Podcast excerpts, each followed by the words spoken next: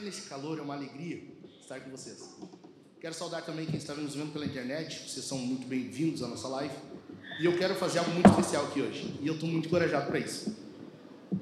Vocês percebem, a gente está aí estudando Atos já, uma série de sermões em Atos. E muito do que ocorre para a edificação da fé dos crentes é o testemunho, né? Testemunho dos irmãos uns aos outros. Pedro, Paulo, eles se reuniam com os irmãos, eles relatavam o que Deus estava fazendo. E nós queremos fazer algo assim hoje. Quero convidar aqui o Francisco e a Paloma para virem aqui em cima. Nós vamos conversar um pouquinho rapidamente, não vamos tomar muito tempo. Nós ouviremos a pregação logo em seguida. Mas eu quero que vocês ouçam o que Deus tem feito por meio desses irmãos na vida deles. Francisco, Paloma.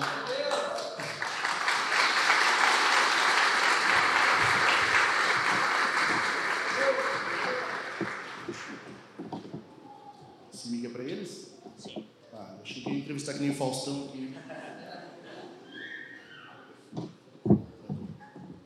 Então, quer falar teu nome?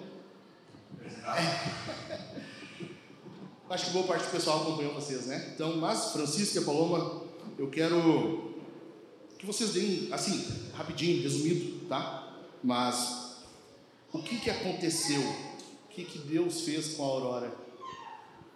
Foi foi um susto, né?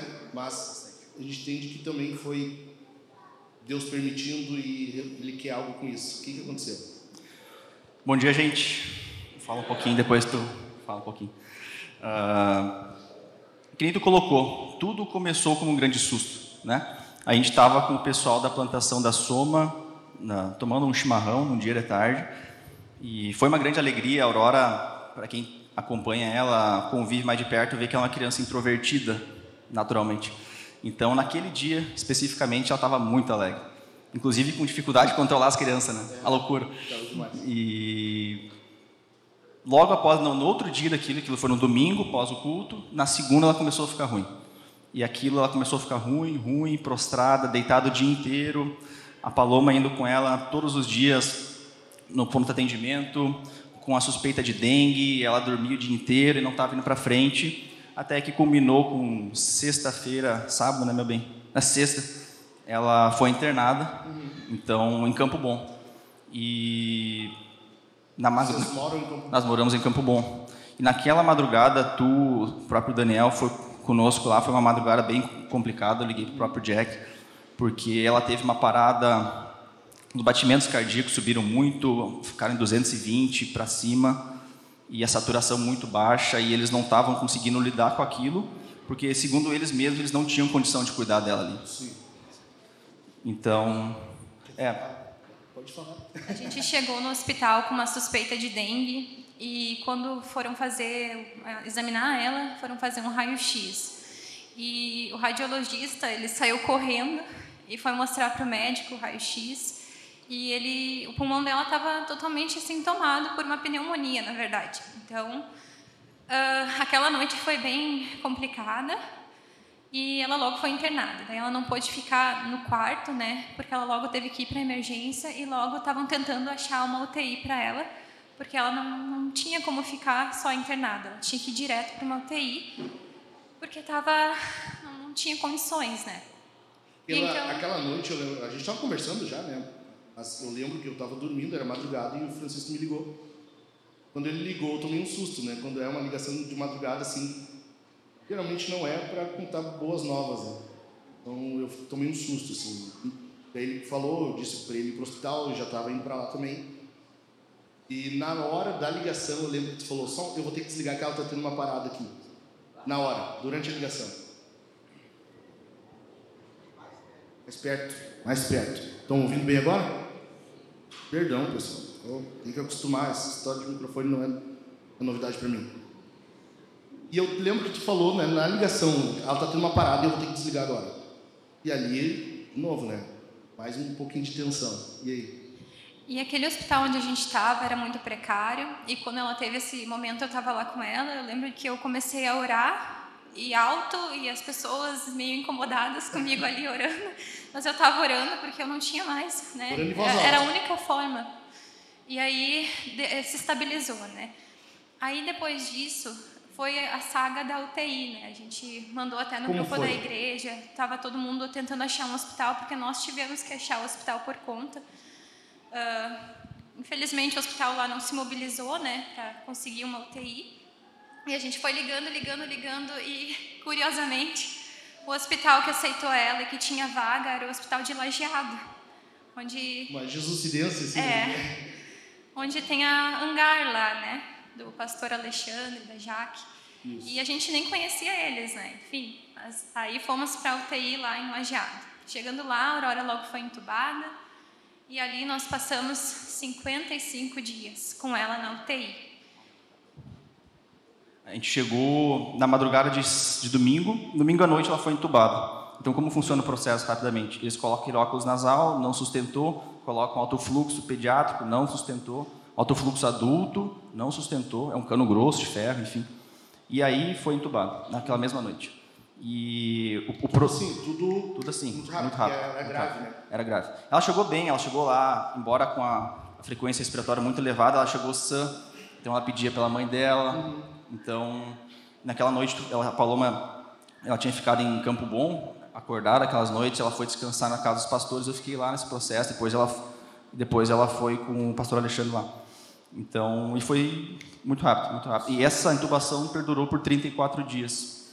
Então, ah, e durante esse período, diversas coisas aconteceram e, na verdade, o prognóstico nunca foi positivo. Então, se for ah, na, naquele início, na primeira semana, a gente quase perdeu ela. Ela estava com os parâmetros do respirador topado, não tinha mais o que fazer, segundo eles. E, e, e Tava, tava no máximo do Estava no máximo, já. no máximo. Inclusive, segundo eles, o que ela estava usando de recurso poderia explodir o pulmãozinho dela, porque ele é como um balão, tu toca muito ar, pode estourar. E graças a Deus não aconteceu. E, e diversas coisas foram acontecendo aí. Então, na primeira semana, quando a gente achou, na nossa ingenuidade, que seria algo rápido, talvez de uma semana, dez dias, ela começou a melhorar. Na segunda semana, ela pegou uma, uma, uma bactéria, uma nova infecção lá dentro. Então, uma infecção onde o parâmetro normal de uma infecção de uma pessoa, eu, tu, qualquer pessoa é 20, o dela estava em 360 e subindo muito alto. E nesse meio tempo, ah, ah, braço do respirador rasgando, a médica falou para nós, dizendo, gente, isso não é algo que acontece, isso não acontece. Eu, eu lembro naquela segunda-feira fatídica, Foram algumas. a, a, a piorzinha delas, eu conversei com alguns irmãos e eu- uns dois ou três tiveram a mesma impressão que eu. Parecia que pairava um espírito de morte, assim. né? Sim. Eu não sei se vocês, vocês lá provavelmente Na primeira, na primeira segunda-feira, que foi muito complicada, a gente teve uma perda de uma bebezinha lá. E foi eu muito lembro forte, muito forte. Nós, nós nos ajoelhamos na sala de casa e ali eu fiquei com a minha família orando e clamando em prantos. E Michael, depois e a Bel também foram para lá, estavam orando com a gente na sala. Mas era algo tenso, assim, não, não, eu não sei explicar. Né? Então, eu não quero ser espiritual demais, mas era uma tensão muito forte. Literalmente, sim, parecia um espírito de morte. Né? Eu acredito, eu acredito que foi a oração do pessoal que Não, sem dúvida, né, a igreja clamando, batendo no trono da graça. ah, de forma inesperada por nós e, e in- indesejada, não foi planejado, foi se juntando e nós cremos pelo poder do Espírito Santo. Diferentes ah, denominações, inclusive. Sim, Tinha muita igreja, né? muitas igrejas, tinha pessoas da, da Assembleia de Deus, inclusive lá de Salvador, que até hoje converso comigo, converso com a Paloma, outras igrejas orando.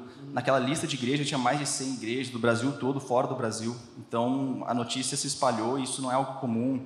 Então, enfim, e certamente tem um poder do Senhor nisso. Sim. E Como é que foi, Paloma? Ah, que eu, eu lembro, né, a gente contando aqui, o pessoal não tem essa real noção, mas a impressão que dava é que parece que os médicos faziam de tudo para deixar vocês não muito esperançosos, né? Até teve um caso de um momento que alguém entrou no quarto, não foi? Disse, ela ainda está aqui, alguma coisa assim, né? Como é foi isso? Teve uns, um médico lá, ele chegou no quarto e, ah, ela ainda tá aí? Porque teve uma semana lá que ninguém mais mexia nela, não fazia fisioterapia, não fazia mais nada. Eles não e, claro, mais, eles não podiam falar para nós o que, que eles achavam, mas eh, eles só estavam esperando ela falecer. Eh, depois que ela foi estubada, eles me contaram, as enfermeiras disseram para mim, olha, a gente tem um grupo no WhatsApp onde a gente se mandava toda hora. A Aurora ainda está viva? A Aurora já foi? Como é que tá? Entre então, eles. entre eles. Imagina você, tá com seu filho no hospital E no grupo dos enfermeiros e médicos, eles estão entre eles conversando. E aí, a Aurora tá viva ainda ou ela já foi? Tá, tá aí ainda? Um dia teve uma, uma enfermeira chegou lá dentro da UTI e começou a chorar para mim. Ela começou a chorar e disse: Nossa, eu tô mal, eu tô mal. E eu não sabia por quê, mas eu, eu cheguei à conclusão que era por causa da Aurora. E eu nem sabia, tipo assim, a gente sabia que estava grave, a gente sabia, mas nossa a gente a gente estava crendo muito no Senhor, sabe? E sempre crendo que, que aquilo ia se reverter, fé em Jesus, assim. E até trouxe a minha Bíblia aqui porque esse foi o nosso escudo lá. A gente lia a palavra todo momento. A todo momento eu li as curas que Jesus fez, todo momento. E isso me trouxe uma fé gigantesca, sabe? Para conseguir ter fé em oração pela minha filha e para pedir socorro para os irmãos, para que todos dobrassem os seus joelhos e orassem por ela também. E isso, a união do povo de Deus, a união dos irmãos, que fez, que fez esse milagre acontecer. Porque a Aurora, ela é um milagre. Porque eles estavam desacreditados da vida dela. Ela, eles falavam que se ela saísse da UTI, ela ia sair com metade do pulmão, que provavelmente ia sair com um cilindro de oxigênio. Quando ela acordou também, eles falaram para nós que depois que passou, que ela meio que fixou um olhar assim, eles disseram para nós que ela achavam que ela ia acordar vegetativa, por causa que ela ficou saturando muito baixo por uns 10 dias. E isso vai matando os neurônios. Então, tipo, é muito plausível uma criança acordar vegetativa, sabe? Tipo assim, um boneco mesmo. Tá viva, mas não tem consciência, sabe? E ela não acordou assim. Só que mesmo lá, ela mal se mexia, ela, sabe? Então eles também acreditavam, bom, a gente foi numa neurologista depois que a gente saiu do hospital, ela foi estubada com sucesso, ninguém estava acreditando. Eles chegavam nas noites e diziam assim para nós: "Olha, vocês não criem esperança porque é muito provável que ela não vá ser estubada, que ela vai ter que fazer a traqueostomia. Então, que é aquele furinho aqui, que provavelmente isso não vai dar certo. E a gente sempre confiando e pedindo orações, pedindo orações, clamor ao nosso Deus. E tudo deu certo, porque Deus escutou a gente, escutou o nosso clamor.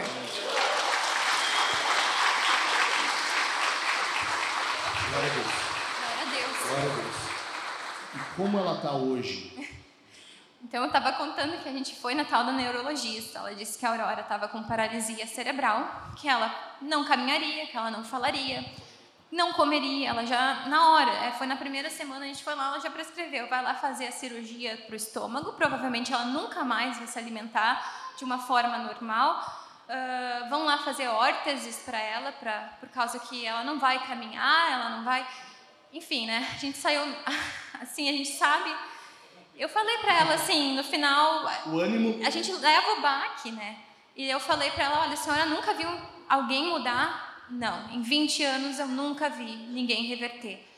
Aí eu disse para ela, bom, então a senhora vai ver. Meio que me tremendo assim, eu falei, a senhora vai ver. Amém. E pensando, Deus ajuda, sabe?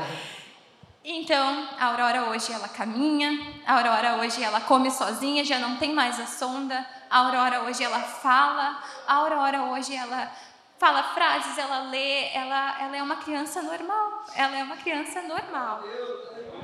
Deus restaurou a saúde dela, Deus restaurou a vida dela por completo. Como é que foi? Só, só mais duas perguntas aqui. Como é que foi a postura de vocês na UTI nesses momentos de crise, assim? Parecia que realmente Deus tomaria ela. O tiveram, que vocês fizeram? Tiveram dois momentos muito tensos, que foi a vez que rasgou a traqueia, que é uma coisa que não se acontece. A traqueia é o tubo que passa o oxigênio pelo respirador. E aquilo lá, a mulher estava mexendo, e aquilo lá simplesmente rasgou, aquilo não, não pode acontecer. E ainda assim, tinha que ter um perto para ser trocado, e não tinha. Eles tiveram que correr para a farmácia lá do outro lado do hospital para buscar um. Então, aquele momento começou a apitar tudo, a Aurora começou a ficar roxa, começou, sabe? E, e, eles tiraram a gente do quarto e entrou todos os médicos, entrou todo mundo e a gente pegou naquele momento e fez a única coisa que nós poderíamos fazer, que era se ajoelhar no chão da UTI e começar a orar para o Senhor e ter confiança no Senhor. Amém. Confiança de que Ele estava lá dentro, que aquilo não fugiu do controle dele, que Ele é o nosso Pai e Ele estava lá com a nossa Aurora. E a segunda pergunta é como é que foi a postura? Eu lembro que tu respondeu várias vezes, tu me mandou algumas vezes mostrando como é que tinha sido. O pessoal mandava mensagem, né? Eu vou orar pro, pro fulano de tal. É, eu vou orar pro espírito tal. Como é que houveram diversas pessoas. A gente crê Uh, não mal intencionadas, a gente não sabe. Exato. Mas teve, teve uma que até me marcou que ela falou: ah, eu vou orar por, pelos, pelas minhas entidades, meus pretos, meus oxus, pela cura da aurora. Eu falei: não, senhora, uh, eu, eu, acho que a senhora não está mal intencionada, mas são demônios. Eu disse para ela: né? tipo, não faça isso, não, não faça isso. E no, meio da, daquele caos todo, eu e a Paloma, a gente começou a perceber um pouco qual era a missão de Deus para nós lá dentro. Uhum. Uh, para nós estava impossível, impossível mas vocês foram lá, eram dez quartos, ou seja, tinha mais nove pais. E muitos desses não eram crentes. Então, uh, falando de Jesus, uh, uh, entregamos, damos Bíblias, as que a gente levou, a gente deu. A gente comprou mais algumas em Lajá, demos também. Falamos do Senhor. E nós cremos que o Senhor nos levou para lá também para isso. Amém. Porque as pessoas que estavam lá, passando por situações houveram pessoas que passaram por situações mais difíceis que nós, que perderam seus filhos. Sim. E, essa, e inclusive teve pais que infelizmente perderam seus filhos que não eram crentes. Então como fica uma pessoa assim? Então a gente crê que o Senhor nos conduziu também para isso. E nesse momento da oração que eu e a Paloma nós ajoelhamos na UTI, começamos a orar, a gente estava a saturação da hora estava em 20 e poucos e caindo. E, e, houveram vários momentos que eles só nos tiravam do quarto, ah, vão lá para fora, a gente chama, mas esse foi um dos principais. E a gente não conseguia falar muito, a gente só olhava um para o outro e falava: olha, a pregação que o Jack fez lá na frente da igreja, olha, olha para Jesus, não olha para o mar. Na frente do hospital. Na frente da, perdão, na frente do hospital. Vamos olhar para Jesus, não para o mar, para Jesus, não para o mar, não para a tempestade, não para o problema. Só isso, não, não, não conseguimos verbalizar nada e o Senhor abençoou. E o Senhor continua abençoando. Amém. E de lá para cá, você tu é convertido há quanto tempo? Quando tu chegou na igreja? Na Páscoa anterior. Ou seja, um ano. Um ano e pouco, quase dois anos. Dois anos. De lá para cá, ou maiormente desse período da Aurora na UTI para cá, qual foi o papel da igreja e como vocês passaram a perceber a igreja? Na verdade, a, o papel da igreja foi indispensável para nós. E eu me refiro aqui, todas as igrejas ajudaram, mas especialmente a nossa igreja. Uhum. Então, houve um suporte, um apoio de todos os irmãos muitos irmãos mandaram mensagem, muitos estiveram presencialmente, houve aporte, inclusive financeiro, houve todo, todo o aporte necessário para nós, para os nossos filhos, porque querendo ou não, tem o Elias pequenininho, que ficou um pouco com vocês, um pouco com os irmãos, do, o Alexandre e a Jaque, então o aporte da igreja, sem o suporte da igreja, seguramente nós não estaríamos firmes até lá, seguramente. Que benção. E de lá para cá, né, tu falou, nós estávamos reunindo o pessoal da plantação. Isso que a Paloma estão na equipe base da Soma. Eles vão para Novo Hamburgo com a gente fazer missão. E como que vocês estão para isso? Como que tá agora? Muito contentes. Vai ser uma benção. Como uma benção. Tá o coração agora? Tá, tá firme no Senhor? Tá com certeza. É, é que nem a Paloma trouxe antes. A, a gente se firmou muito mais no Senhor. Muito mais. É, é nesses momentos que a gente pode ou para esquerda ou para direita, ou a gente larga ou a gente se firma. Não, não existe sair igual, né? Não existe e a gente se firmou muito no Senhor. A gente, uh, nosso coração queima pela plantação, a gente deseja ver o nome de Jesus famoso em Novo Hamburgo e região. Amém. E a gente crê que será uma benção, uma grande benção. Deus mostrou o que ele pode fazer, né? Mostrou. Nossa. Uh, eu só queria falar assim que antes disso tudo, eu sempre orei e pedia para Deus que ele aumentasse a minha fé, a nossa fé, que nos usasse na missão dele. E uma das minhas orações era que Deus nunca me colocasse numa situação dessas. Eu sempre pedia para Ele para proteger os meus filhos de doenças graves, de acidentes. Era uma das coisas que eu mais orava. Porque eu dizia para Ele assim: Senhor, tenha misericórdia. Eu não sei como é que eu vou agir numa situação dessas. E Ele me colocou exatamente nessa situação. Bem onde tu pedia para não ir. Justamente para aumentar a nossa fé e para nos usar na missão dele.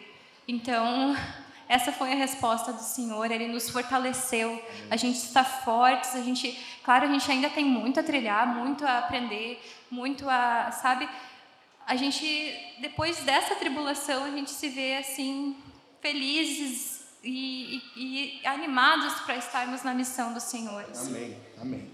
Deus se mostra suficiente, né? Ele se mostra suficiente.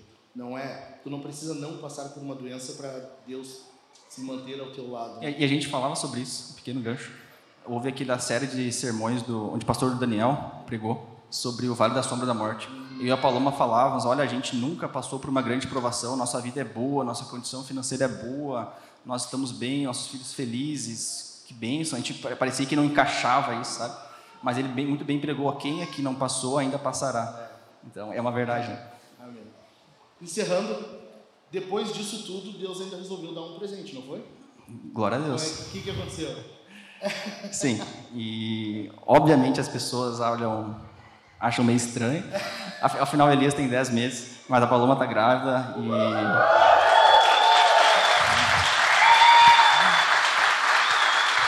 Isso acha estranho?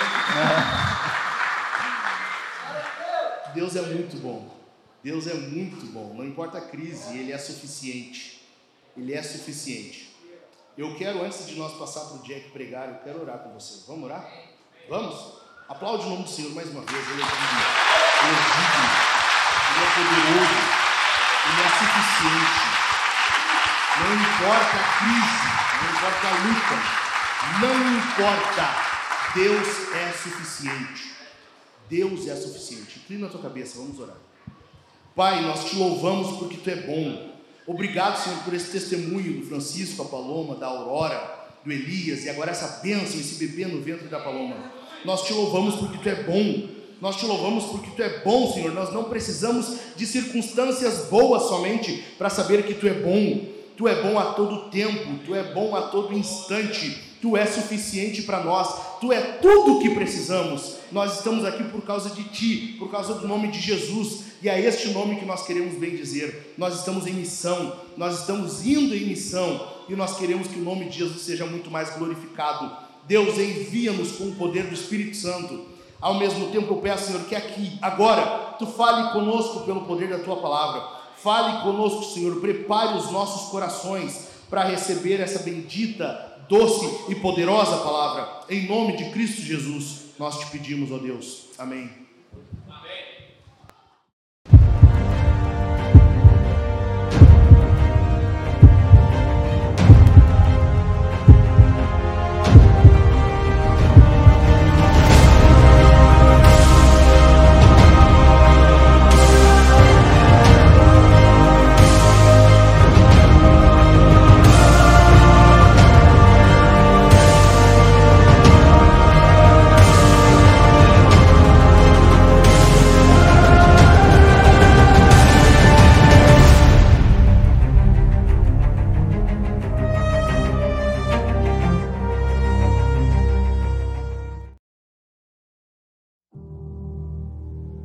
Bom dia, família Vintage. Vamos ler agora o texto de Atos dos Apóstolos, do capítulo 22, verso 30 ao capítulo 23, verso 35. Paulo diante do Sinédrio. Atos 22, verso 30 ao verso 10 do capítulo 23. No dia seguinte, querendo certificar-se dos motivos por que Paulo vinha sendo acusado pelos judeus, o comandante o soltou e ordenou que se reunisse os principais sacerdotes e todo o sinédrio. E mandando trazer Paulo, apresentou-o diante deles. Paulo, fixando os olhos no sinédrio, disse: Meus irmãos, tenho vivido até o dia de hoje com a consciência limpa diante de Deus. Mas Ananias, o sumo sacerdote, mandou aos que estavam perto de Paulo que lhe batessem na boca. Então Paulo lhe disse: Deus há de ferir você, parede branqueada. Você está aí sentado para me julgar de acordo com a lei, e contra a lei ordena que eu seja agredido? Os que estavam ali perguntaram a Paulo: Você está insultando o sumo sacerdote de Deus? Paulo respondeu: Eu não sabia, irmãos, que ele é sumo sacerdote, porque está escrito: Não fale mal de uma autoridade do seu povo. Como Paulo sabia que uma parte do sinédrio se compunha de saduceus e outra de fariseus, exclamou: Irmãos, eu sou fariseu, filho de fariseus.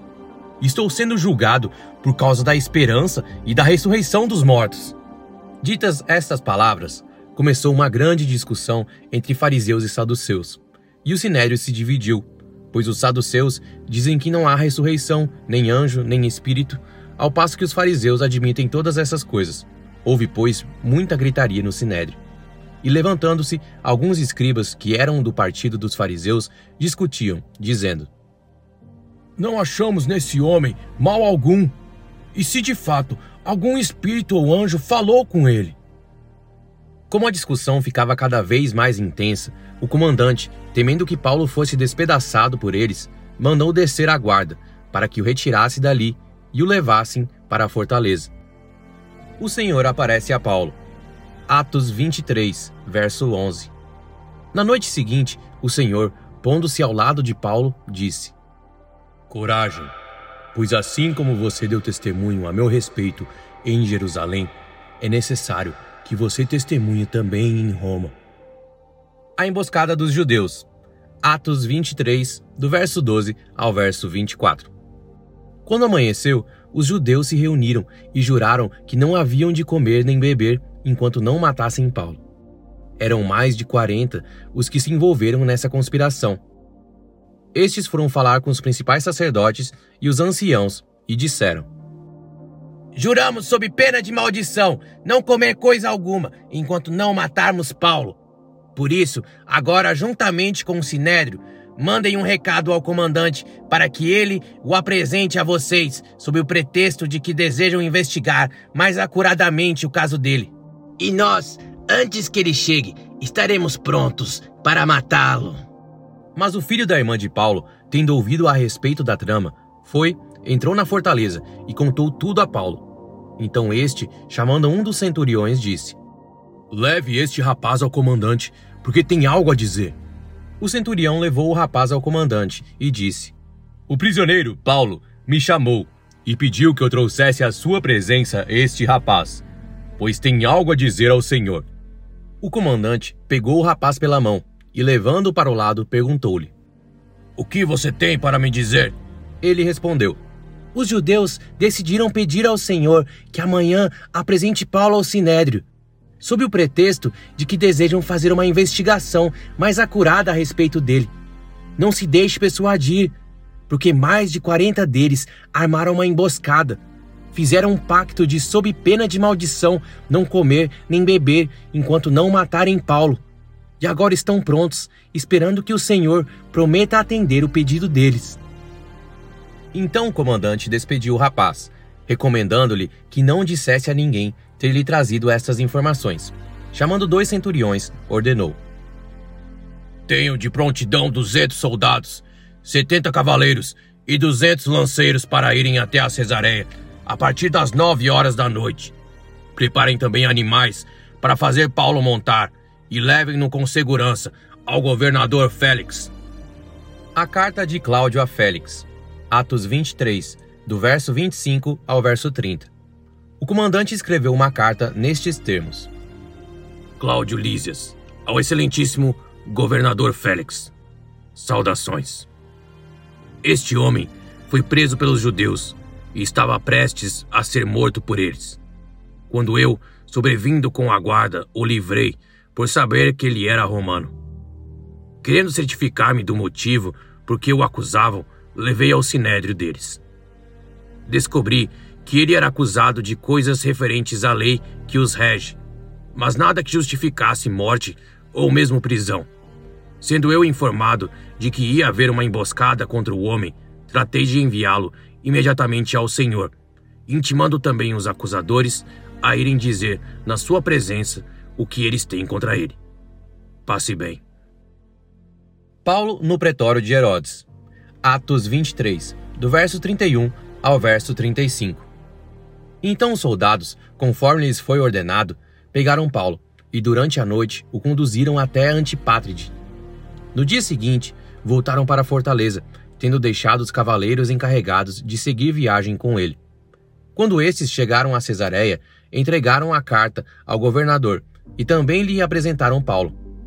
Lida a carta, o governador perguntou de que província Paulo era e quando soube que ele era da Cilícia, disse: Ouvirei você quando chegarem os seus acusadores.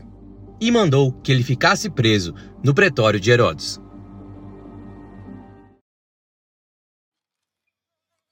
Conceito de estratégia, em grego, estratégia, em latim, estratégia, em francês, stratégie.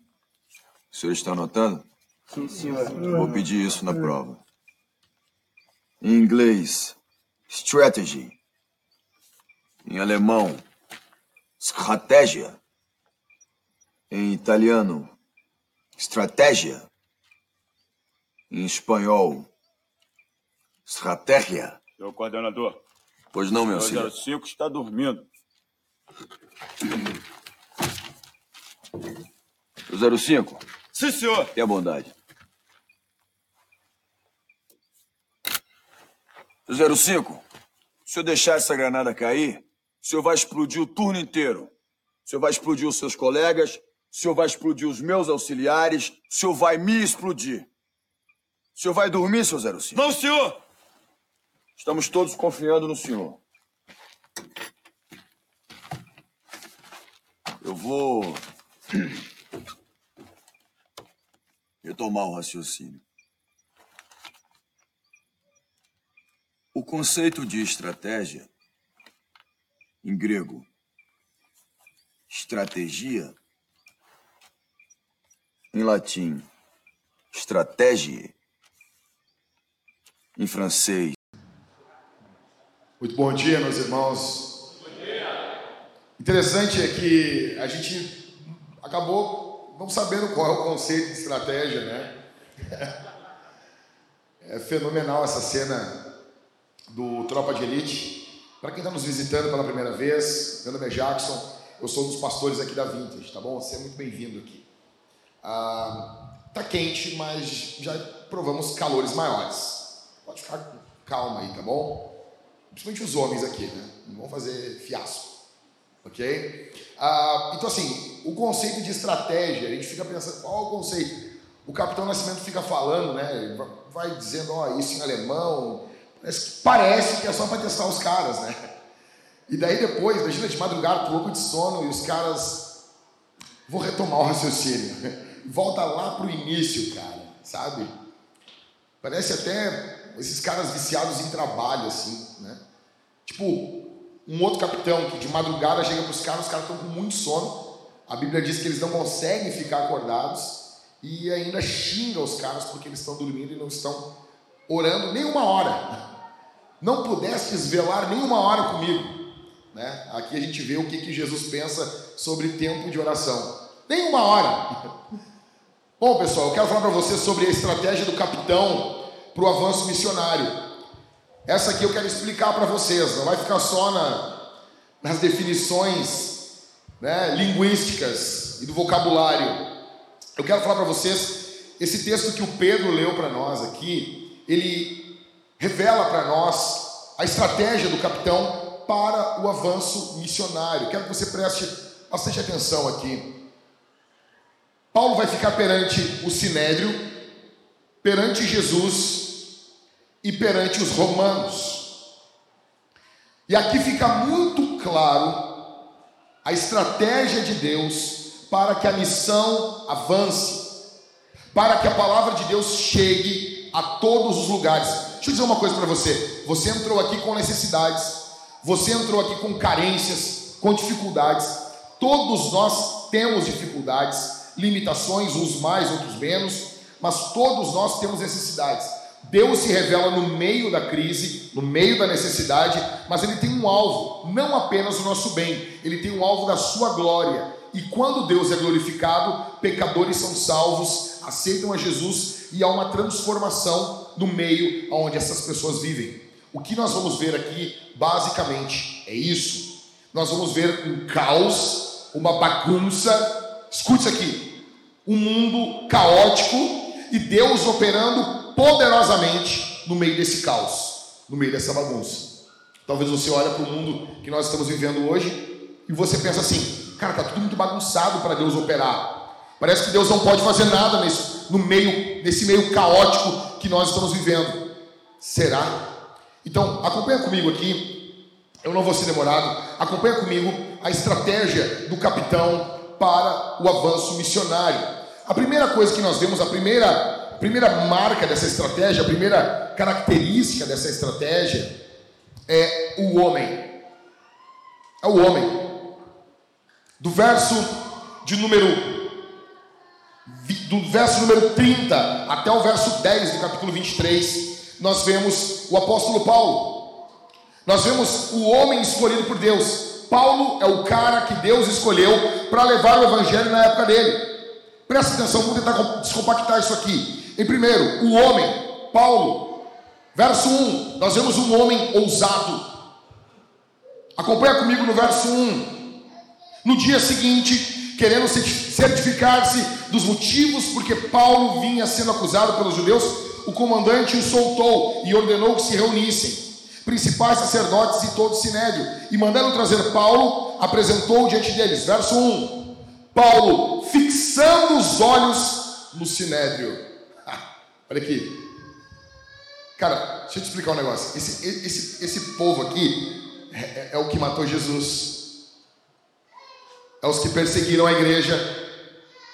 O apóstolo Paulo chega com ousadia diante deles, não com medo, não tremendo, não apavorado. Esse homem que Deus escolhe é um homem ousado. Ele olha nos olhos deles. Verso 1.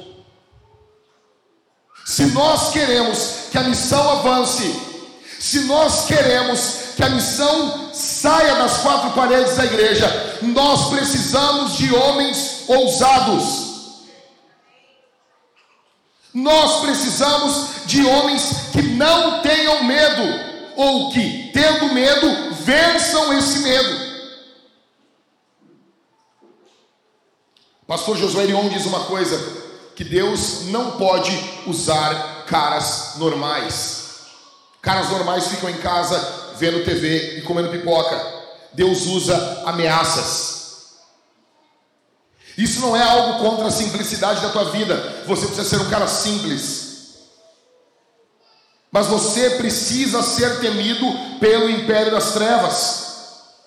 Paulo, um homem ousado, ele está de pé perante o sinédrio, eles têm poder, poder de matar, poder de tramar, poder de mentir. Paulo está de pé diante deles, com ousadia. Ele não está fugindo como um rato, um homem ousado, porque muitas igrejas fracassam, não avançam, a missão não vai, parece que não, não, não, não sai das quatro paredes, não se envia missionários, não se planta igrejas, por quê? Porque as igrejas hoje em dia estão lotadas de homens covardes, estão lotadas de canalhas, e a covardia começa pelo púlpito. Ah, se o pastor não fala isso, se o pastor não usar determinado termo, se o pastor não falar isso, aquilo, aquilo, outro, as pessoas vão se ofender. E há uma ditadura hoje no mundo. Aí, cara, é muito louco isso. E hoje de manhã, sabe, algumas coisas pipocam no meu telefone. Aí eu olhei no Twitter, e o Twitter, assim, é o lodo. É o lodo. Tá alguns jovens falando mal das suas igrejas. Um cara solteiro, sem filho, sem esposa, e não solteiro porque ele é um celibato, é diferente. Cara, homem velho detonando. Um amigo meu, que tem sete filhos, é casado, e não porque ter filhos faz dele um cara melhor, não é nada disso. Mas é porque é um homem de Deus tem responsabilidades responsável por uma esposa, pelos seus filhos, e tá lá o molecão, seus 40 anos morando com os pais, detonando esse cara, e várias pessoas ali rindo, e é isso mesmo. E daí, uma hora ele fala de uma, umas besteiras, outra hora ele fala de teologia, e muitas igrejas estão lotadas desses moleques, de moleques que se barbeiam. O apóstolo Paulo é um homem ousado, está perante o sinédrio. Outra coisa, o apóstolo Paulo, um homem irônico. Eu amo isso aqui. Aí um cara chamado Ananias manda bater na cara de Paulo. Aí Paulo diz o quê? O que o apóstolo Paulo diz? Paulo chama o cara de parede esbranqueada. Imagina isso. Imagina que, que loucura isso. Aí alguns teólogos vão dizer, não, isso aqui ele estava se referindo à, à mesma coisa que Jesus falava, querendo passar pano como se não fosse uma ofensa, a branquitude daquele cara. Você imagina isso? Você imagina isso, que politicamente incorreto. Tu xingar a pessoa porque ela é muito branca.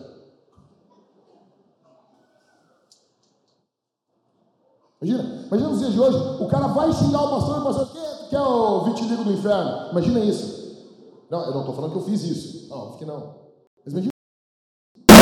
Eu só, é só um exemplo. Você imagina isso?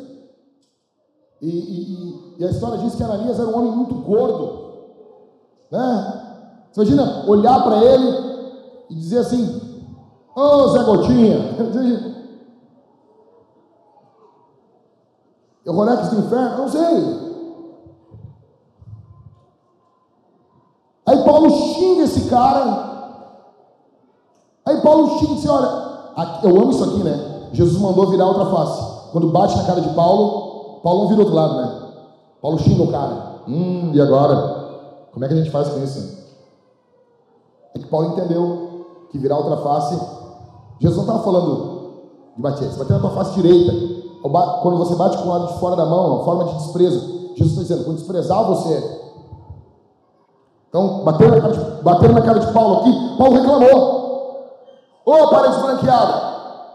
Aí os caras, como é que tu fala mal do sumo sacerdote? Paulo, oh, me, me, desculpa, não sabia que ele era o sumo sacerdote. Ironia, por quê? Sabia, sabia. Ele estava todo, todo aparentado, todo ali, cheio de. cheio da sua, sua roupa, sua, sua indumentária sacerdotal. Paulo fala isso aí de forma irônica. Tipo, eu não sabia que um cara que manda sacerdote. Paulo, um homem irônico. Deixa eu dizer uma coisa para você. Deus levanta homens com senso de humor.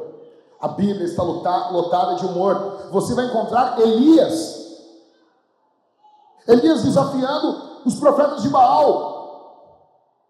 E os caras estão no monte se cortando e, sabe, se chicoteando.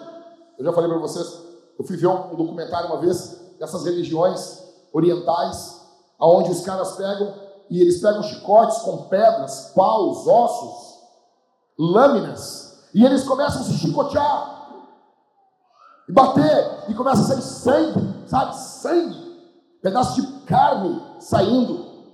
E lá no fundo, no fundo, no fundo, tinha um cara que só largava o chicote assim. Mal e mal largava o chicote. Eu, eu disse para minha mulher: toda religião tem um que é mais fraco. tinha um cara lá, tipo, o John Piper deles, tá ligado? E tinha um que só mal e mal largava assim, ó. Tá? É fogo, cara. Aí Elias se vira para esse cara, os caras se chicoteando, e Elias diz assim: gritem mais alto. Talvez esse Deus está no banheiro, o Deus de você está no banheiro. Você imagina isso, cara? Você chegar para alguma religião que invoca demônios e você diz assim: grita mais alto. Ele está cagando. Imagina isso. Deixa eu dizer uma coisa para você. Deus nos chama para termos um sarcasmo irônico do Rei das Trevas. Nós não rimos de Deus, nós não rimos das coisas de Deus, nós não rimos do nome de Deus, mas nós rimos dos inimigos de Deus. Isso está ligado com coragem, com ousadia. Quem é você? Você teme diante dos demônios? Você teme diante de Satanás? Aí esse cara é irônico. Em terceiro, ele é um homem que tem conhecimento. Verso 6, e eu amo isso aqui. Isso aqui é demais. Isso aqui é demais. Como Paulo sabia que uma parte do sinédrio se compunha de saduceus e outra de fariseus, exclamou. O cara sabia. Ele sabia. Eu falei semana passada para vocês, Paulo é um malandrão, cara. Ele sabia, ele olhou um saduceu e fariseu junto. ah, vai ser demais isso aqui. É tipo juntar assim carismáticos e reformados. Uns creem no mundo espiritual e outros não. Tô brincando, foi só uma. Só... Aí o apóstolo Paulo diz: Cara, vocês estão me julgando por causa da minha esperança na ressurreição. Quando ele fala ressurreição, os saduceus, não, não, não, não. Não tem ressurreição, não tem espírito. E os fariseus, claro que tem. Aí eles começam a discutir. Cara, deixa eu explicar uma coisa. Para fazer isso, tu tem que ter. Ei, para fazer isso, tu precisa ter muito conhecimento. Você não se prepara para um debate na hora do debate. Você não se prepara para uma discussão na hora da discussão. Quando ela vem contra você, você tem que estar pronto. Paulo estava pronto, ele é um homem com conhecimento. O que, que é isso? Ele é um homem encharcado de Bíblia até no meio do tumulto. O Paulo está torando discussão, pegando, sabe, sabe tudo caos e até no meio do caos ele, ele é lotado de Bíblia. Pergunto para você, como é que é contigo? Quando caos ocorre na tua casa, quando tua família, quando dá as loucuras, as pessoas começam, aí tu larga a Bíblia de lado, larga a Escritura de lado, e não, não, vamos fazer, vamos fazer assim, vamos ter bom senso. Cara, deixa eu dizer um negócio aqui, ó. Pro inferno com teu bom senso. O inferno vai estar lotado de gente com bom senso. Ah, eu não falei porque tem que ter bom senso, né? Covarde. Bunda mole. Ah, pastor, eu vim aqui para você me ofender. Claro. Nós acreditamos aqui na igualdade. Igualdade de ofensa. O Evangelho ofende todo mundo de forma igual. Paulo, o homem que possui um oportunismo oportuno. Veja, verso 6 ainda. Ele não apenas tem conhecimento, como ele usa esse conhecimento de forma estratégica. Eles querem destruir Paulo. Paulo larga uma isca para eles e eles começam a discutir entre eles. O que, que é isso? Pastor, é errado ser um oportunista? Depende. Você precisa ter um oportunismo oportuno. Paulo tinha esse oportunismo, ele, era, ele, ele foi oportunista aqui, e era oportuno usar esse oportunismo. Então ele usou. Então aqui é bom, é bom. O evangelho tem que avançar. Deixa esses caras se pegar. É, é, isso aqui, isso aqui ficou muito, é muito parecido com agora o quebra-pau que teve numa convenção do PSOL. Quem é que viu há uns dias atrás? Ninguém? Ninguém? Ninguém? Só o Dario? Dario e o Cris. O resto aqui são só a gente que, que fica no Twitter vendo. A... E o interessante é que eles começaram a discutir na quebra-pau na convenção do pessoal e o cara falou do, do, do púlpito, do palco, assim, ei, vamos, eu peço que todos e todas se acalmem. Até nessa hora eles não abrem mão da linguagem de inclusão. Eles estão se matando, cara. Foi mais ou menos isso, cara. O apóstolo Paulo é um cara que Deus escolheu. Deixa eu dizer uma coisa para você. A estratégia do capitão Jesus começa com o homem. Deus escolhe um homem, Deus molda esse homem. É por isso que aqui na nossa igreja nós valorizamos muito o homem, não para colocar ele em cima da mulher, pelo contrário. Nós valorizamos trabalhar com homens, porque nós entendemos que se ganharmos os homens, nós ganhamos a guerra, se perdermos os homens, nós perdemos a guerra. E muitas igrejas abandonaram seus homens. Eu vi hoje uma publicação de uma mulher reclamando porque um, um pastor disse que os homens precisam servir, precisam resgatar, precisam se doar. E aquela mulher dizia: ah, esses pregadores masculinistas acham que o homem é o centro de tudo. Não, cara. Se você não colocar o homem para servir, edificar, ele vai destruir. O homem nunca vai ser um ser inerte. Nunca. Você que está aqui, você sempre vai liderar na tua casa. Nem que seja pela tua ausência. Os efeitos de um homem, eles sempre vão ocorrer na sua família, na igreja. E eu e você prestaremos contas da nossa posição nas nossas casas, nas nossas famílias, na igreja na sociedade. Os efeitos do que você está fazendo estão ocorrendo hoje, você estando presente ou não. Então, Paulo, o homem. Spurgeon dizia que Deus demora 20 anos para formar um pregador. Complicado isso, né? Num período que nós, estamos vivendo, que nós queremos tudo para ontem. Nós queremos tudo para ontem, nós queremos coisas rápidas. Por exemplo, você está, talvez, em alguma rede social e aí tem uma matéria. Aí você clica nessa matéria e abre, pum, um texto. E quando você olha aquela barra de rolagem, o te, o, a barra de rolagem é pequenininha, você vê que o texto é longo, você nem lê.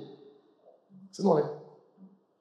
Nós somos uma geração que lê títulos e que vê vídeos de um minuto e meio. Nós somos uma geração viciada em imediatismo. Nós somos uma geração que não semeia a longo prazo. Que não semeia. Nós achamos, ah, estou me preparando, um ano de preparação, dois anos. Nós achamos que é muito tempo. Deixa eu dizer uma coisa, homens que estão aqui, caras, escuta o que eu vou dizer para vocês.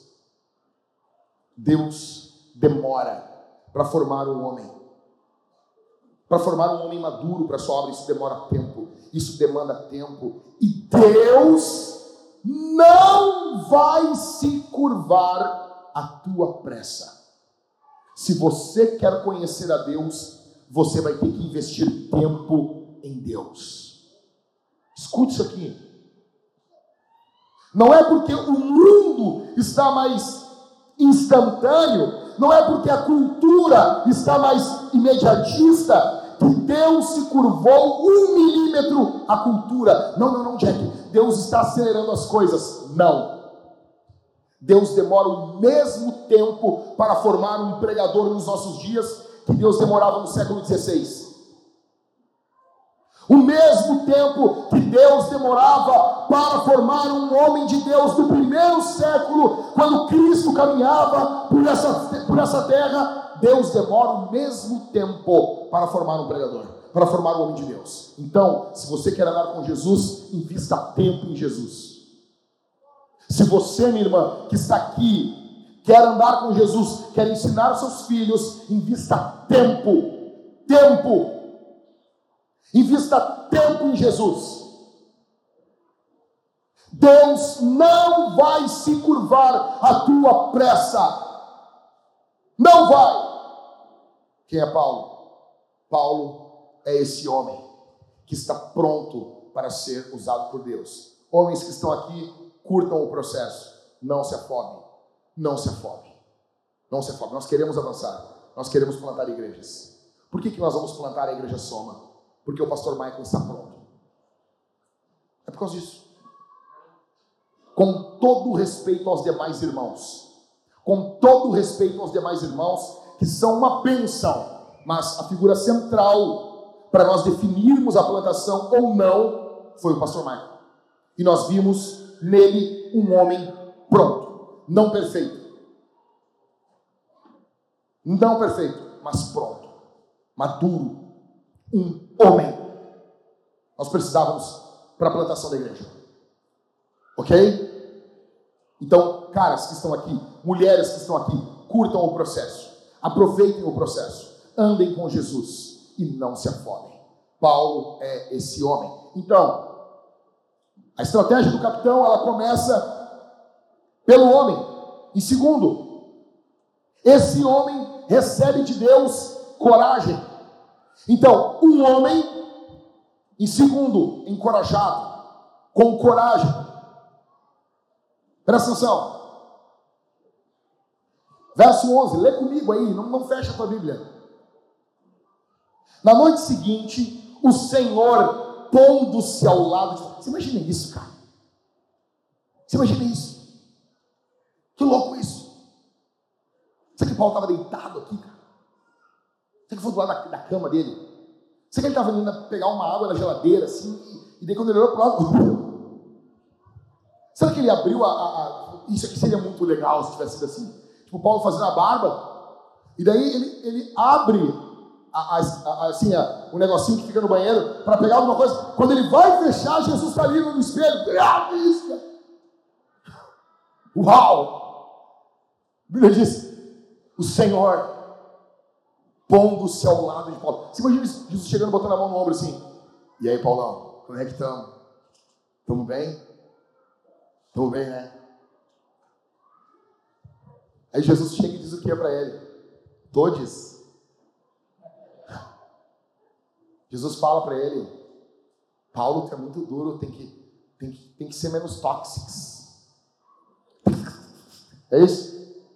É isso? Eu não estou falando que não existem homens tóxicos, existem, mas muitos do que a cultura e muitos pastores são chamados de tóxicos, não todos, existem alguns que são mesmo, mas muitos dos que são chamados de tóxicos são apenas homens firmes, não são molengas, ou não bate pelas costas, como muita galerinha de hoje em dia. Tá bom?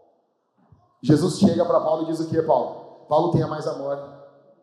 Jesus, Jesus fala isso em outros momentos, mas agora ele diz o que para Paulo aqui? Qual a palavra que ele fala? Hã?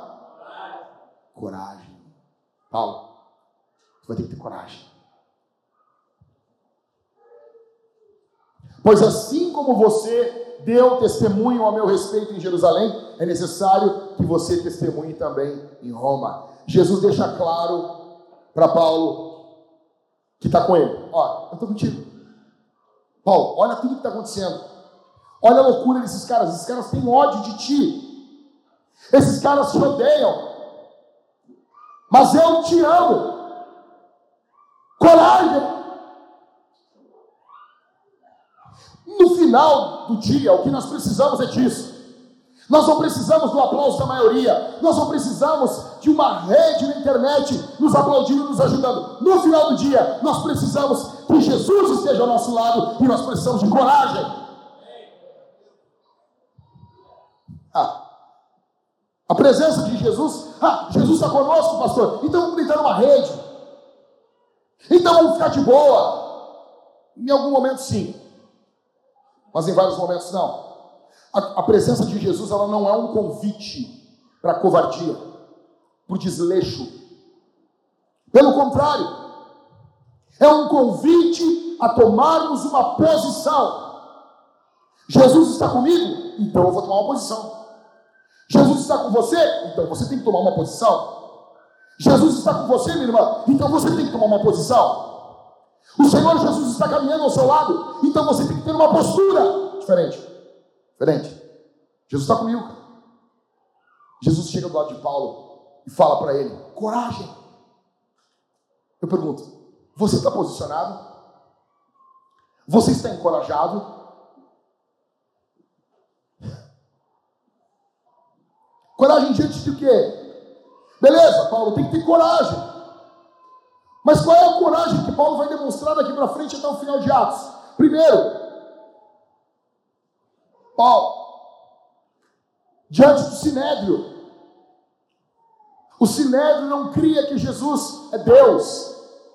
O sinédrio, a partir do momento que Cristo nasce, o sinédrio está proclamando uma falsa religião. Quem não tem o filho não tem o pai. Coragem nos nossos dias diante do quê? Diante das falsas religiões. E aí? É muito fácil você discutir com uma falsa religião quando eles estão discutindo contigo. Mas quando vem cheio de fronfron, sabe, cheio de amorzinho, e aí? Dá para falar em amor? Cara, é, tu adora demônios. Não, mas eu não, eu não concordo. Não estou mandando tu concordar, estou falando o que é. Mas eu acho que não é. Tranquilo? Legal? Tu é muito arrogante. Por quê? Porque tu tem uma opinião muito fixa sobre mim, mas tu também não tem uma opinião fixa sobre mim? Por que, que eu sou arrogante e você é humilde? Eu sou arrogante? E quem é humilde? Você é humilde. Coragem diante das falsas religiões. Coragem. O mundo caminha para o lado do ecumenismo. Existem dois ecumenismos. O ecumenismo cristão, aonde você luta pela unidade da igreja. Igreja verdadeira, com dificuldade, com diferenças teológicas não centrais, você luta pelo ecumenismo bom, pela união boa. Mas existe o ecumenismo satânico. Agora nós vamos fazer um evento junto com o pessoal que invoca espíritos. Não, não, não faremos. Não faremos passeatas no bairro junto com o pessoal. Não vamos soltar pombas. Não vamos fazer isso. Não faremos isso. Jesus não nos chamou para fazer isso. Nós vamos fazer o que Jesus chamou para fazer. Coragem. Jesus está falando para Paulo: Paulo, coragem. Coragem. Em primeiro lugar, diante do Sinédrio. Em segundo, coragem diante dos romanos. Os romanos aqui quem são? O Estado. Olha aqui. Ei, Jesus chama você para ter coragem diante do Estado. Para não ter medo do Estado. Eu vejo muitas pessoas apavoradas. Ai, e agora? Vou fechar as igrejas. E não sei o quê. Não, não, calma, calma, calma. Calma. Calma. Não, porque vão roubar os nossos filhos. Eu, eu sei, eu sei, eu sou pai. Eu sei, eu, eu entendo o que passa no teu coração. Mas calma. Calma. Acalma o teu coração. Tem um Deus reinando ainda. A última palavra não está na caneta do Lula. A última palavra não está na caneta de Alexandre de Moraes. Tem um trono mais poderoso, tem um trono acima. A última caneta não está na mão dos políticos de Brasília, não está lá naquele, naquele localzinho, naquela cabeça daquele avião, daquela cidade. Não, não, não, não. Quem reina está numa outra cidade. Qual cidade? A Nova Jerusalém. Jesus está reinando nesse momento, no meio de todo o caos dos homens. Lembra disso. Coragem, Paulo, diante de Roma. Coragem diante das igrejas, diante dos nossos irmãos. Vão tentar calar você, Paulo. Você vai se levantar para pregar, vão tentar calar a tua boca. Vão tentar amordaçar você. Vão tentar dizer assim: não, não, veja bem, a igreja cresceu, temos que mudar a nossa pregação. Não! Coragem diante da igreja. Qual? Coragem diante dos demônios. Os demônios são nossos inimigos espirituais, invisíveis. Essa semana eu vi ainda um pastor falando que não acredita em mundo espiritual. É sério.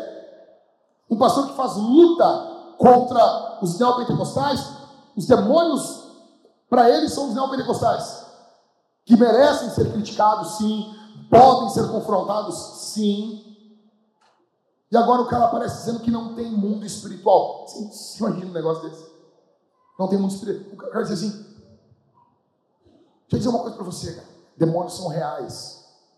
E os demônios vão fazer de tudo para que você não perceba a a posição e a postura e a ação deles. Coragem, Paulo, diante dos demônios, esses inimigos invisíveis, esses inimigos que lutam contra nós. Eu falei sobre isso no, no, no Twitter e o cara veio assim: Não, veja, veja, os demônios estão debaixo do controle de Jesus. Mas quem falou o contrário? Quem falou o contrário? Nós devemos, nós devemos lidar com o mundo espiritual, da mesma forma que os apóstolos lidaram. A soberania de Deus ela não é uma rede para você se deitar e não fazer nada.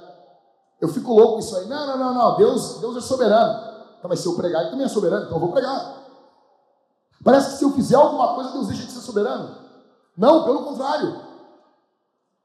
Porque Ele é soberano, eu vou fazer. Você imagina isso? Coragem diante dos demônios. Deixa eu dizer uma coisa para você aqui. Você que está aqui. Olha para mim. Deixa. Tem um passarinho ali em cima ali e tem um outro aqui do outro lado também. Temos dois ninhos aqui. Salmo 84. até o pardal encontrou, encontrou lugar para fazer ninho nos tabernáculos do templo do Senhor. Deixa os bichinhos ali, tá bom? Se ele sujar você, nós limpamos você. Tá bom? Fica tranquilo. Olha para mim aqui. Existem pessoas aqui no nosso meio nesse momento que estão com medo de demônios. Existem pessoas nesse momento aqui que têm sido atormentadas por pensamentos contrários às coisas de Deus. Todas as vezes que você vai ler a Bíblia, que você vai orar, demônios se levantam contra você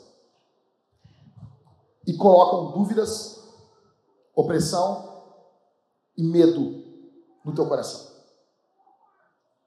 Eu quero dizer para você que Jesus é maior do que todos eles.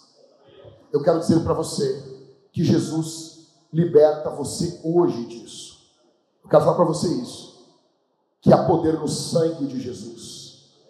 Que há poder no nome de Jesus. Que há poder em Cristo. E que todos os demônios que oprimem você vão ir embora hoje. Hoje. Hoje. Hoje. Algumas pessoas que estão aqui têm medo, têm vergonha de dizer isso, de confessar que todas as vezes que você vai ler a Bíblia, que você vai estudar a Escritura, pensamentos obscenos, pensamentos pecaminosos invadem a sua mente. Você tem vergonha, você não pede ajuda, pensamentos que perturbam a tua devoção. Eu digo para você aqui, em nome de Jesus, que esses demônios foram agora revelados e eles irão embora pelo poder do nome de Jesus. Todos os demônios, agora, agora, eu ordeno em nome de Jesus, todos os demônios que perturbam a devoção, a piedade do povo de Deus, sejam repreendidos agora, em nome de Jesus. Coragem diante do mundo. Nossos inimigos físicos, visíveis. Pessoas dizem: ah, nós não temos inimigos visíveis. Como não? Se nós temos que orar pelos nossos inimigos, orar pelos demônios? Como que não? Nós temos que amar os nossos inimigos, então nós teremos, oh, vamos lá, um sorvete aqui. Nós temos inimigos. Simples. Pastor, mas nós temos que ter paz com todo mundo, se possível, diz o escritor aos Hebreus. No que depender de vós, tem paz para com todos. Vai ter um momento que nós não vamos ter paz com as pessoas. Coragem diante do mundo, esse sistema demoníaco regido por Satanás. Coragem, ei, olha aqui. Você toma uma postura, tendo noção que Cristo está com você, sem medo. Ah, pastor, mas pode acontecer alguma coisa? É óbvio que pode. É óbvio que pode. Só que não vai acontecer nada com você que Deus não esteja por trás. O Senhor Jesus reina. Coragem diante do mundo. Coragem diante do mundo. Em sexto, coragem diante do presente. Como assim diante do presente? Olha o que Jesus fala para Paulo, verso 11, lê comigo de novo aí.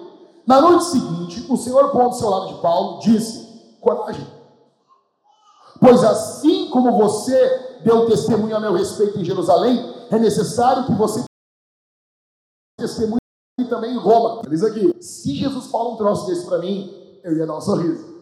Eu ia dizer: Gostando, né? O que Jesus para Paulo? Repete a pregação. Quando que você pede para alguém repetir a pregação? Quando gostou. O que Jesus está falando para Paulo é: Paulo, ah, foi tribom. Fala de novo aí. Eu, isso aqui eu postei há muitos anos atrás. Eu não sei se vai aparecer, porque tem muita luz aqui dentro do prédio. Vê se você consegue ver aí. Dá para ver? Esse é meu alvo. Esse é meu alvo. Esse é meu alvo. É Jesus chegar e dizer assim: Cara, que sermão. Baita sermão. O que Jesus está fazendo para Paulo é isso. Está tão bom o testemunho de Paulo. Por isso que o pessoal falava, Paulo não devia ter ido para Jerusalém. Pô, pô, tá na cara que ele tinha que ter ido. O Ágabo lá, né? Ágabo, o Senhor te revelou, mas eu vou sofrer, eu estou indo. Olha para mim aqui. Jesus fala, do jeitinho que tu pregou em Jerusalém, fala do mesmo jeito em Roma. Então, o que, que é isso? Coragem diante do presente. O que, que é isso? Jesus está aprovando o teu presente. Tranquilo, cara. Mas estão querendo me matar. Mas Jesus está fazendo assim, ó. Joinha. Tamo junto. Acabou. O que, que você precisa mais? O que, que nós precisamos mais? Nós não precisamos do aplauso do mundo. Nós não precisamos da aprovação dos parentes. Ah, mas os parentes reclamam. Dane-se, deixa reclamar. Tu acha que os meus não reclamam também? Se você não ficar, sabe, paparicando, se você cuidar dos seus filhos, eles vão reclamar. Não, porque você diga, não, cara, é o seguinte, eu não sigo mandamentos de homens. Eu sigo o mandamento da escritura e acabou. Acabou. Ah, mas vamos falar, deixa falar o qual é a tua preocupação? A tua preocupação é Jesus olhar para você e dizer: Eu me agrado do que você está fazendo. Acabou. Eu me agrado, ou seja, coragem diante do presente. Coragem, sétimo, diante do futuro. Verso 11. No dia seguinte, o Senhor, pondo o seu lado de Paulo, disse: Coragem, Pois assim como você deu testemunho a meu respeito em Jerusalém, é necessário, faça o quê? Verso 11, gente, vamos lá. Que ele faça o quê? Ou seja, tem um futuro. A coisa não vai terminar aqui. Se sou eu, imagina, tá lá na faixa de gás, o pau pegando, tu tá no local no Iraque, tu tá no Irã, no negócio pau, Jesus chega, ó, tu vai repetir esse sermão Cara, imagina, sai no meio das bombas, caminhando, no meio dos tiros. Nesse momento, Paulo é imortal. Porque tem uma palavra falando para ele que ele vai ir para Roma. E eu sei que muitas pessoas já pegaram assim esse termo aqui e, e, e torceram e fizeram, só que eu me ponho do lado do puritano Madison Harry. Você é imortal até que se cumpra em você todos os propósitos de Deus. Aqui Paulo, nesse momento, não tem como ser atacado até a morte. Porque Jesus está dizendo, Paulo tem um futuro. No meio do caos, escute isso aqui. Você e eu precisamos ter certeza de um futuro. Coragem. Coragem. Coragem. Primeira parte da estratégia do capitão, o homem. Segunda parte da estratégia, a coragem. A última parte da estratégia, o cuidado divino. O cuidado divino. Esse mesmo Deus que chamou Paulo, estou indo para o final, presta atenção. Esse mesmo Deus que chamou Paulo, que elegeu Paulo desde a fundação do mundo, esse mesmo Deus não abandonou Paulo. Não disse assim, Paulo, é o seguinte, ó, coragem e te vira, né? Tem um amigo nosso aqui na igreja, não vou falar o nome dele, para não expor o barba. Era três da manhã uma vez, o filho dele, o Enzo, chamou o barba e disse assim, pai, tem uma areia no meu quarto. Cadê o Cássio? Está aqui, não? Está aqui? Não, tá aqui. O Cássio, quando o Barba contou isso para nós, o meu, eu e o Cássio quase deu um troço na gente. E o Enzo, pai, tem uma aranha. O Barba foi lá de madrugada, pô, matou a aranha. Foi dormir. O Enzo de novo, pai, tem outra aranha no meu quarto. E tinha uma segunda aranha. O, o Barba foi lá, pô, matou outra aranha. Aí, o guri chamou ele pela terceira vez. Tinha uma terceira aranha. Ele matou a terceira, e depois de matar a terceira, ele pegou, botou a mão na cabeça do Enzo e orou. Senhor, agora guarda ele das aranhas. Enzo, o que o pai podia fazer por ti, o pai fez. Foi dormir. O meu. O meu, eu, eu e o Cássio estou imaginando o Enzo apavorado.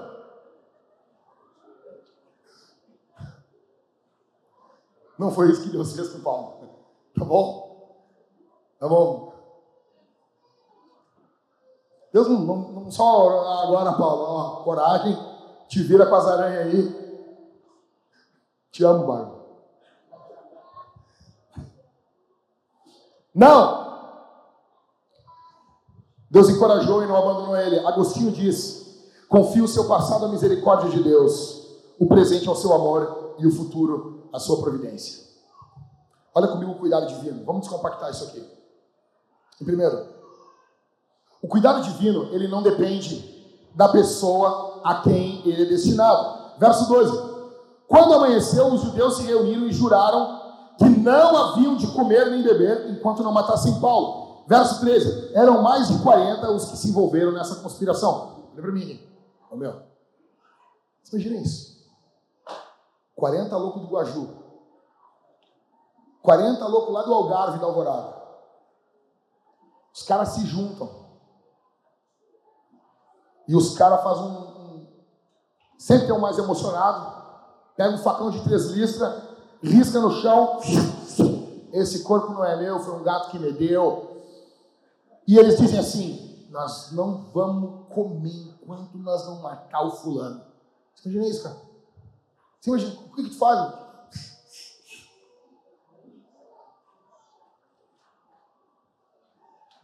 O cuidado divino Presta atenção aqui, cara. O cuidado divino não depende, não necessita de uma pessoa com poucos inimigos, porque senão o cuidado divino não pode operar. O cuidado divino não depende da pessoa a quem ele é destinado. Não importa. Não importa. O cuidado divino em segundo, se manifesta em cada micro evento do cosmos. Nós pensamos muitas vezes que Deus está cuidando das coisas grandes e que Deus não está cuidando das pequenas coisas. Sabe, Francisco Paloma, quando a Aurora teve a dengue, aquele mosquito que pousou nela, estava debaixo do controle de Deus. Não quer dizer que nós não vamos cuidar, não quer dizer que nós não, não é nada disso. Mas você cuida, cuida e as coisas acontecem. Porque existe uma força maior que você que está regendo o universo. E é Deus. Paulo tinha noção disso. Nenhum átomo é autônomo no universo. Não existe nada autônomo, não existe nada vivendo ao seu modo. Deus está governando todas, todas, todas as coisas, todos os eventos, tudo que está ocorrendo. Ele governa e reina sobre tudo. O cuidado divino. E terceiro, o cuidado divino não depende de exércitos, mas pode usar garotos. Olha, olha que legal isso. Os caras se reúnem para matar Paulo. E eles fazem um jejum. Você imagina, cara? Nós não vamos comer enquanto nós vamos matar esse cara. Um garoto, um rapaz, talvez os seus 12, 13 anos, verso 16, sobrinho de Paulo, estava lá, cara, talvez jogando taso. Imagina. E a maioria dos comentaristas vão dizer, ele provavelmente não era um cristão. A irmã de Paulo provavelmente não era uma cristã, porque ela estava sabendo o que estava ocorrendo entre os judeus. Eles ouvem isso. Verso 16: Mas o filho da irmã de Paulo, tendo ouvido a respeito da trama, foi, entrou na fortaleza e contou tudo a Paulo. Garoto, moleque, parece uma coisa boba. Ele chega e conta assim: Ô tio, eu vou te contar um negócio, tio. Fala aí, meu. Fala aí. E o guri chega para Paulo assim: Ô tio, é tal e tal e tal e tal coisa. 40 caras não vão comer. E eles estão bravos com o senhor. O que, que o senhor fez?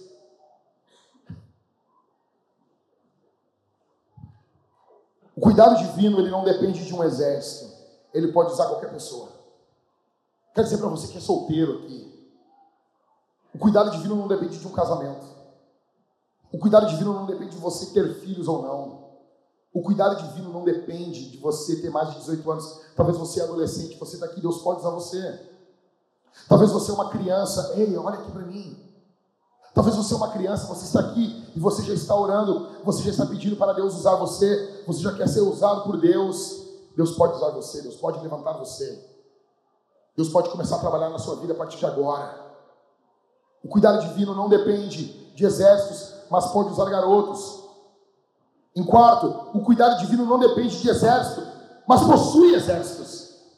Verso 23. O que, que nós vemos?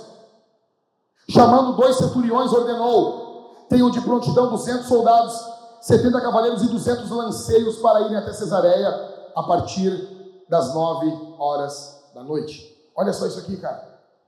Cláudio protege Paulo. Cláudio se envolve com Paulo.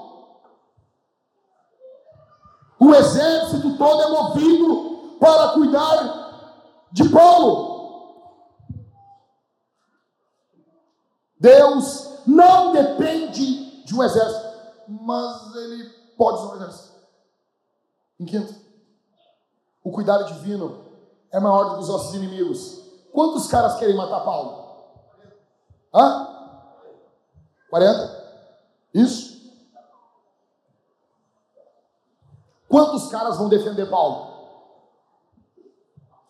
Não, deixa eu dizer uma coisa. Aonde eu vou, sempre tem rabicho. Pastor sempre anda com rabicho. Eu tinha um aniversário de um irmão, e daí eu não entrei no aniversário, eu estava com os rabichos. Tinha umas 5, 6 pessoas comigo. Ah, pastor, por que tu não subiu? Porque eu estava com um rabicho, estou sempre com um rabicho. Paulo está com quantos caras junto com ele? Quanto? 470 caras. Ô meu. Ô meu. Você imagina isso? Uma continha de cabeça. Quantas vezes mais é? É? 11 e 11,75. Quase 12 vezes mais. Para cada cara com raiva de Paulo, tem quase 12 caras para defender Paulo. Imagina Paulo saindo, isso é metade de uma guarda. Paulo está andando com 470 caras. É mais do que Gideão, é mais do que o Leônidas, lá na Batalha de Termópilas. Imagina Paulo andando no meio, 470 caras defendendo Paulo. Que loucura, meu. Como é que é a vida desse cara? Num dia querem matar ele, num dia dão-lhe pau nele, no outro dia tem 470 caras caminhando ao redor desse baixinho, cara. Por quê? O cuidado divino é maior do que os nossos inimigos. O que, que esses 40 caras com fome iam fazer? Pedir um X. É isso. 1 João capítulo 4, verso 4 diz: Maior é o que está conosco do que o que está no mundo. É maior. Em sexto, o cuidado divino faz com que pessoas arrisquem a sua vida por nós. O garoto podia ficado na dele. Ah, cara, querem matar meu tio, meu tio, ah, crente chato, não vou fazer nada. O guri se arrisca. Segundo, Cláudio, Paulo só dá problema, velho. Cláudio podia assim, bah, onda, na boa. Esse problema não é mais meu. Esse problema é do Aspira. Ó, larga Paulo aí, ó. Ô Paulo, tá de boa. Pega o pé de pano aqui e vai. Imagina Paulo andando assim. Lá se vai, Paulo em seu cavalo. Foi. Não. Não. Eu pergunto para você. Quando o caos contra os seus irmãos, contra os obreiros, contra os pastores. Chega. Quem é você? Você coloca o teu pescoço como garoto, como Cláudio, ou você tira o teu corpo fora? Não, não, não, não, não, não. Veja bem, Não é bem assim.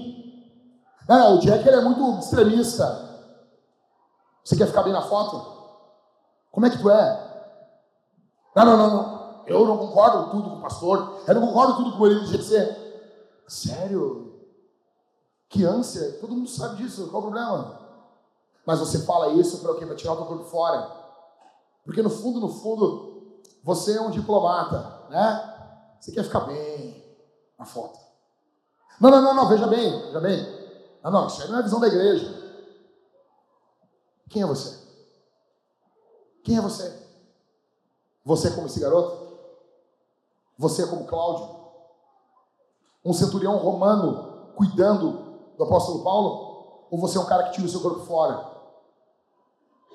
O cuidado divino, em sexto. Dobra atenção aqui. Dobra atenção aqui.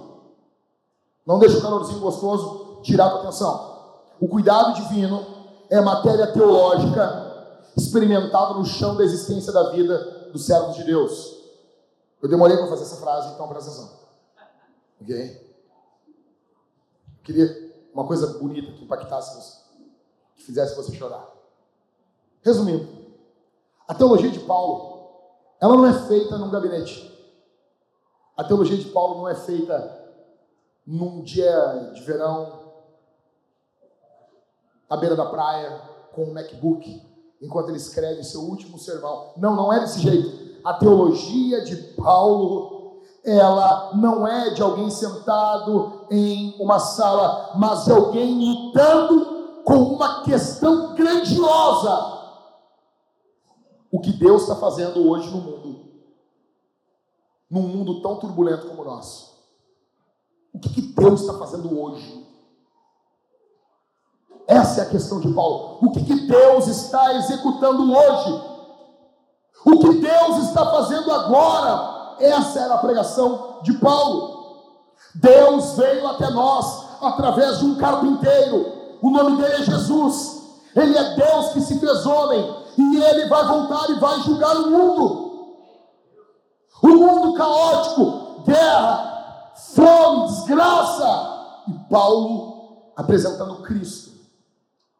A teologia de Paulo, ela ocorre no chão da vida. Eu pergunto para você: que você lê, o que você estuda, o que você ouve aqui, comunica com o teu dia a dia ou não?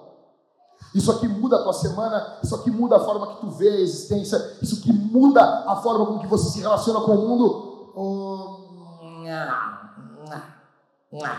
Só quer ir para casa. Só quer ir para casa. Seguir tua vidinha de pecado do mesmo jeito. Sabe? Mulherzinha, implicantezinha, homenzinho, cocôzinho. Você vai seguir a sua vidinha do mesmo jeito. Quem é você, cara? Ou essas grandes matérias da teologia, sabe? A, a, os atributos de Deus, isso impacta a tua vida.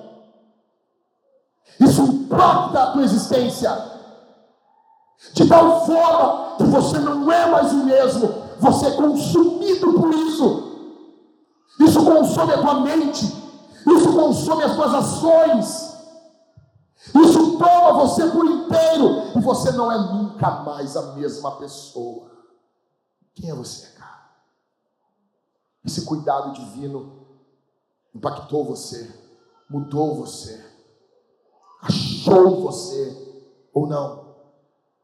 Paulo é esse cara. Em último, o cuidado divino se manifesta na sua fidelidade no meio do caos das nossas vidas. Deus, o Deus de Paulo, está sendo fiel, não livrando Paulo do caos, mas no meio do caos, no meio do fogo. A Bíblia diz que a chama não arderá em nós. Não quer dizer que não vamos passar pelo fogo. Nós passaremos. A água não vai nos afogar. Nós não seremos afogados pelos rios. Mas não quer dizer. Não quer dizer que nós não vamos passar por isso. Escute. Cada evento caótico na vida de Paulo está levando Paulo para Roma. Você tem, no- tem noção disso? Cada evento louco na vida de Paulo, tudo louco, tudo é gente querendo matar ele, é gente fazendo jejum para matar, é gente querendo, gritando, ele tem que morrer. Ele chega na frente do governador, tem que chegar na frente do sinédrio, tem que se defender na frente de um, tem que dizer que é romano, tem que fazer aquilo, fazer aquilo outro. Uma hora ele está preso, fazendo vigília na cadeia, vem um terremoto, rasga tudo, derruba tudo. Ele está pregando dentro da casa do cara, já está batizando todo mundo. É uma vida louca. Ainda bem que o cara não casou. Imagina jogar dentro disso aí numa mulher ainda. Vai ficar. Por que não botou uma flor aqui?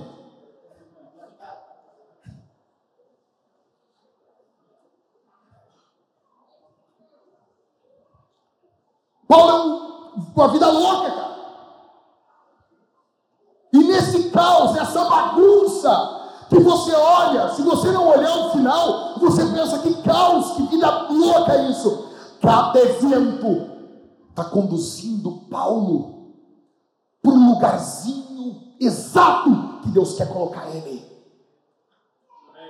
Porque o caos das nossas vidas não assusta um Deus soberano. O caos das nossas vidas são música geradas e escritas pelos dedos do Maestro Celestial que escreve a história no seu livro. Esse Deus está governando, esse Deus está decretando, esse Deus, no meio de todo esse caos, está manifestando o seu amor, está manifestando o seu cuidado. Por quê? Porque Deus tem as rédeas da história nas suas mãos. Deus está governando isso. E como diz Josué Leon, quando Deus chama, Ele capacita. Quando Ele capacita, Ele envia. Quando Ele envia, Ele supre. Quando Ele supre, Ele respalda. Bendito seja o seu nome. E tudo isso, olhando para a vida de Paulo, mas pastor, eu não estou aqui para imitar Paulo. Devia. 1 Coríntios 11. Sede meus imitadores como eu sou de Cristo. Dá para imitar os homens de Deus. Ok? Ok? Mas existe um Paulo maior e melhor, que é Cristo. Jesus é esse homem corajoso, sábio, irônico quando tem que ser. Jesus é esse Deus que se fez homem e que veio a esse mundo e morreu em uma cruz por causa dos seus pecados, porque você não tinha como se salvar. Toda essa nojeira que você esconde, toda essa nojeira que você finge que você, você vem com essa cara de paisagem, ah, pastor, não sei, ah, e aí, qual, qual, o que está pegando? Quais são os problemas? Não, eu, eu, eu, eu sou bagunçado. Não, não, não. Você é depravado. Você é um podre. E você precisa de um salvador. Você precisa que alguém morra na cruz no teu lugar. Pastor, como que você sabe disso? Porque Deus pegou um pecador e botou aqui em cima do púlpito. Eu sei exatamente como você é, porque eu sei como é que eu sou. Eu sei o que o freio da graça de Deus faz na minha vida. Você precisa de um Salvador. Esse homem Jesus. Esse homem Jesus que veio até aqui e tomou a cruz no teu lugar, porque ele é corajoso. Ele enfrentou os demônios por você. Ele enfrentou a ira de Deus por você. Ele enfrentou a cruz por você. E Deus Pai manifestou o seu cuidado por ele. Esse Cristo está aqui. Esse Jesus está aqui. Esse Jesus é um modelo para você. Jesus chama você hoje. Você está aqui e você não ama Jesus. Você está aqui lutando contra pecados. Você não sabe nem como começar. Calma, calma. Você veio no lugar certo. Você veio no lugar certo. Calma. Jesus perdoa você. Ei, eu quero dizer uma coisa aqui. Há perdão para você aqui. Jesus perdoa você hoje aqui. Nós vamos responder esse sermão de três formas. Escuta o que eu vou dizer. Não levanta correndo, sai que nem um louco. O- Olha aqui para mim, olha para mim aqui. Nós vamos responder esse sermão em primeiro lugar. Nós vamos comer e beber de Jesus. Pastor, mas está calor, pastor, eu não estou conseguindo prestar atenção. Como é que a gente muda isso? Vamos abrir mais essa porta? Não. Nós estamos no forno alegre. Se nós abrirmos mais, vai entrar um vento. Vai torrar o teu cabelo. Nós precisamos botar ar-condicionado. A gente até viu. A instalação está quanto, Ever? 9,500. Nós já temos o ar-condicionado, tá? Isso é para instalar. Para dar uma baixada na temperatura. Uma, baixar uns 3, 4 graus. Para já dar uma Pensamos em começar o culto mais cedo. Estou dentro. Mas aí, judia de alguns irmãos. Enfim, precisamos botar o ar-condicionado aqui. Mas antes disso, o que nós vamos fazer? Nós vamos comer e beber do Senhor no meio desse caos. No meio disso tudo aqui. No meio de toda essa bagunça, nós vamos comer e beber de Jesus. E Deus está operando no nosso meio, no meio disso aqui. O Senhor está presente. Calma. Quem vai comer e beber de Jesus? Aquele que está em Cristo. Se você está em Cristo, você é nova criatura. Se você congrega em alguma igreja, você é convidado por nós comer e beber junto com a gente. Você vai sair do seu lugar, nós vamos ter irmãos daquele lado, irmãos daquele outro lado. Você vai pegar o pão, pegar o pão ali da, da, da cesta e você vai mergulhar no cálice bronze, que é vinho, ou no cálice dourado, que é suco, e você vai comer e beber de Jesus. Faça isso em arrependimento. Faça isso pedindo perdão pelos seus pecados. Em segundo, nós vamos responder ao Senhor com uma grandiosa oferta. Nós queremos ajeitar esse prédio e isso vai demandar muitos recursos. E Jesus não vai enviar um anjo aqui. Todo o dinheiro que a obra de Deus precisa está nos bolsos do povo de Deus. Nós estamos em missão. Nós queremos arrumar esse prédio para receber pessoas que Jesus ama. Precisamos comprar mais cadeiras. Nós temos todo um projeto, nós vamos apresentar depois para vocês. Tudo, de tudo que nós queremos fazer aqui.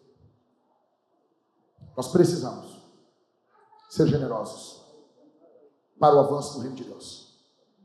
Em terceiro, nós vamos cantar a Jesus. Nós vamos louvar a Jesus.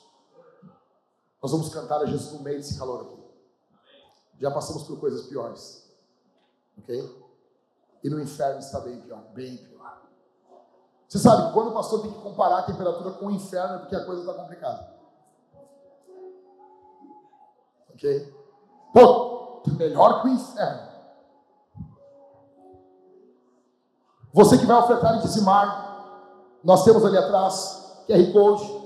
Você pode chegar com o seu celular, abrir no aplicativo do banco. Você coloca ali, você pode fazer isso pelo crédito, por débito, ou atrás com as máquinas de cartões. Nós temos duas máquinas de cartões nos dois cantos do prédio, ou no modelo antigo gasofilácio, você coloca o dinheiro ali dentro daquele caixotão de madeira. Seja generoso, plante, plante. Vamos responder esse sermão? Feche seus olhos. Pai, aqui está o teu povo. O povo que o Senhor ama. O povo que o Senhor elegeu, escolheu. Teu filho foi enviado ao mundo para morrer na cruz por esse povo. E esse povo é fruto do teu amor, é fruto do teu cuidado, é fruto da tua graça. Feche os olhos, meus irmãos. Não desperdice esse momento. Não espera passar rápido esse momento. Fala com teu Deus. Fala com teu Deus agora.